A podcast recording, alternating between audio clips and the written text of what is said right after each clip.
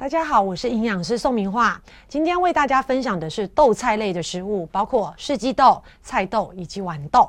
这三种食材呢，其实都是属于豆菜类非常普遍的一个种类。第一个为大家分享的是四季豆哦，四季豆呢所含的营养价值非常丰富，包括维生素、矿物质、铁。钙、镁、磷，还有膳食纤维，所以其实这些营养素也都是我们人体每天都需要的哦。尤其是铁，针对一些常年吃素的，也就是蛋白质动物性的食物吃的比较少的对象，可能比较容易有贫血的话，其实四季豆也是补充铁质非常好的一个来源哦。而至于四季豆，刚提到它含有非常丰富的纤维，主要是属于非水溶性的纤维，所以如果在吃四季豆大量的时候，记得要搭配足够的水，可以刺激我们肠胃蠕动。有效的排除宿便哦，而除了这些营养价值之外呢，记得大家在吃四季豆的时候，你可能从来没有吃过生的，对不对？没错，因为四季豆不能吃生的，主要就是里面的皂带。这个带就是这个字，皂带以及红血球的凝集素这两个成分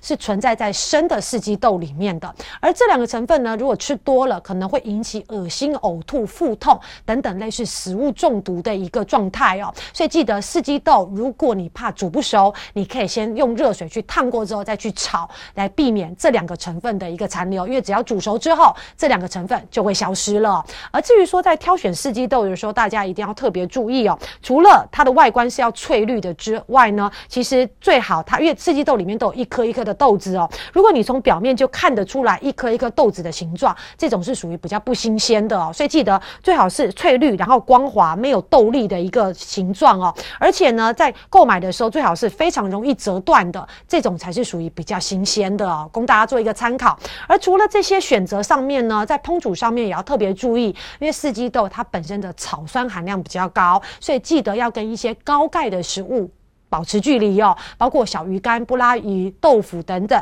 这些高钙的食物，因为钙容易跟草酸结合，在我们肠胃道结合，那钙质就不会被吸收了。所以记得富含草酸的四季豆跟这些高钙的食物要尽量分开烹煮哦，而且在食用上也要分开摄取哦。哈，第二个呢，为大家介绍的是菜豆，菜豆的营养价值也非常高，包括三大营养素：蛋白质、脂肪以及碳水化合物。当然，它也有。啊，膳食纤维以及维生素 B 群、维生素 C，所以其他营养价值跟四季豆比较起来更多了，多了脂肪跟碳水化合物。而至于说里面的维生素 B one 呢，它可以维持我们肠道的一个正常蠕动，以及消化酵素正常的一个分泌哦。所以对于一些肠胃道功能比较差的一些小朋友或者是老人家，其实里面的维生素 B one。对于我们消化食物、维持我们肠道正常的蠕动是非常有帮助的哦。而至于第三个为大家介绍的是豌豆荚，豌豆荚呢就是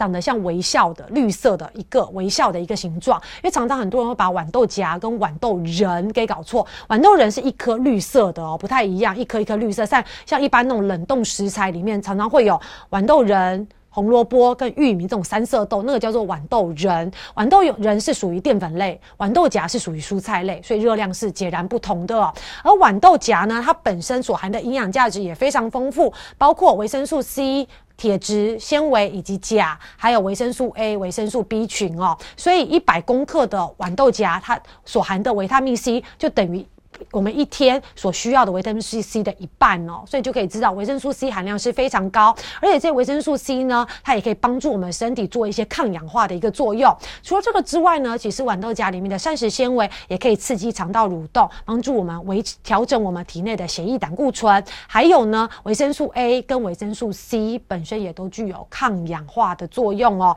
像现在上班族压力很大，或者有些人必须要加班熬夜，其实这些氧化压力比较大都。可以靠维生素 A、维生素 C 来做一个调整哦。但是呢，要特别强调的是，豌豆荚里面有一个成分叫做环氯喹宁，这个成分它有可能会影响到男性睾丸里面精虫的一个制造的一个程度。所以，如果你呃，你本身有一个预预备要生产，或者是有预备要怀孕的一个呃新婚的一个夫妻，可能在豌豆呃荚的一个摄取上面要特别注意，因为里面的这个特殊成分可能会使我们的精虫减少哦，所以这个要特别提醒大家要做一个参考。而至于说豌豆里面有所谓的皂素，如果没有煮熟的话，容易引起腹泻或胀气的一个情况。其实大家要记得，豆制品类的食物，不论是我们刚刚讲的豌豆荚，它是属于蔬菜，但是也是是。有个豆字辈哦，或者是黄豆类，它里面都有皂素，所以在烹煮的时候一定记得要全熟，这些皂素才可以被破坏掉，